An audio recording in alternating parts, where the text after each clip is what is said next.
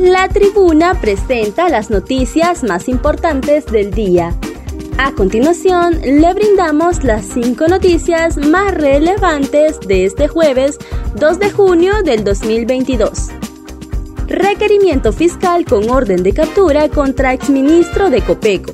La Fiscalía Especial para la Transparencia y el Combate a la Corrupción Pública y la Agencia Técnica de Investigación Criminal, ATIC, solicitaron mediante requerimiento fiscal orden de captura contra Gabriel Alfredo Rubí Paredes, exsecretario de Estado en la Comisión Permanente de Contingencias COPECO, Gustavo Adolfo Cruz Gómez, ex subcomisionado de la misma institución, y Cristian Elías Santelli, ex administrador, a quienes se les supone responsables como autores directos de los delitos de fraude y violación a los deberes de los funcionarios acción que fue interpuesta en el circuito de juzgados anticorrupción establece que los exfuncionarios en el marco de un decreto de emergencia el 10 de febrero del año 2020 solicitaron la construcción de un centro de triaje en el Instituto Cardiopulmonar,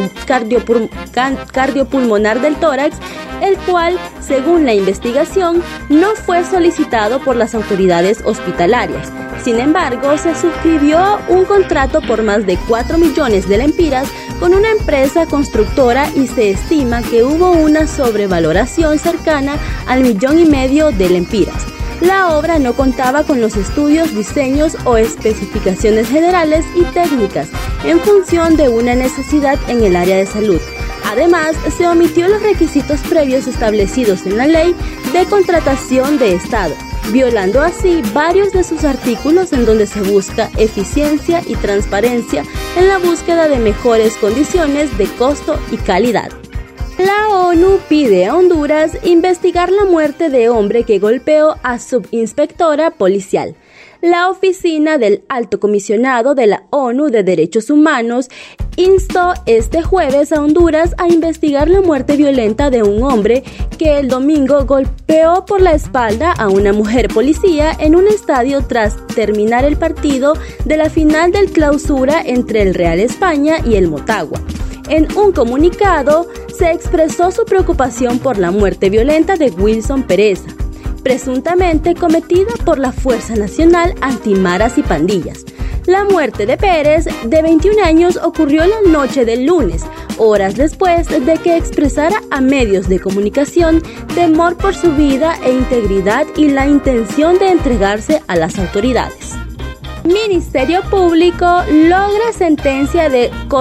confiscación definitiva sobre bienes de Ramón Lobo Sosa. La Unidad Fiscal Especializada contra Redes de Corrupción, UFERCO, logró este jueves una sentencia de privación definitiva de dominio de bienes considerados ilícitos en el sonado caso Caja Chica del Hermano. Se trata de propiedades de Ramón Lobo Sosa ubicadas en la aldea Silín del municipio de Trujillo, departamento de Colón, cuya área registrada es de 590.08 manzanas de tierra con un valor equivalente de 13.977.000 empiras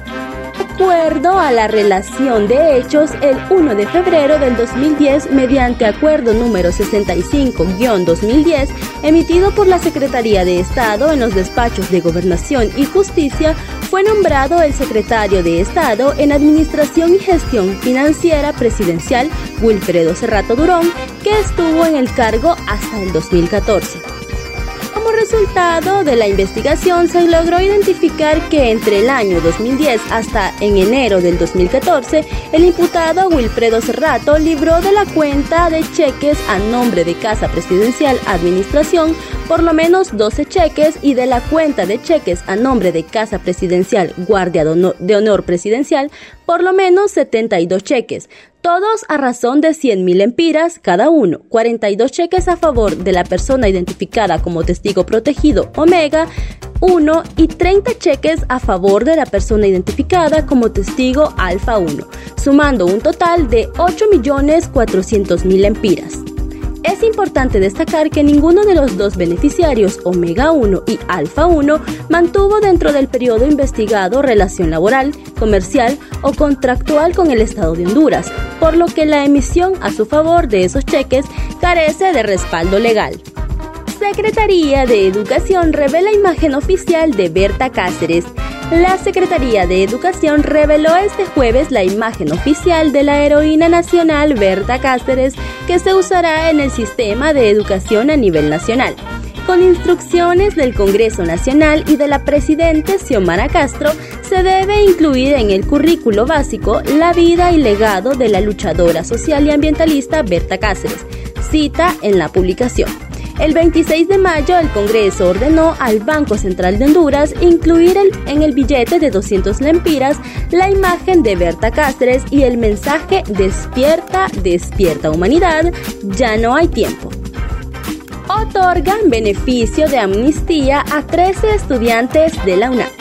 El juzgado penal de la ciudad de Tegucigalpa otorgó este jueves beneficio de amnistía mediante decreto legislativo 04-2022 a 13 estudiantes universitarios acusados por daños y privación injusta de la libertad, perjuicio de testigos protegidos y la Universidad Nacional Autónoma de Honduras.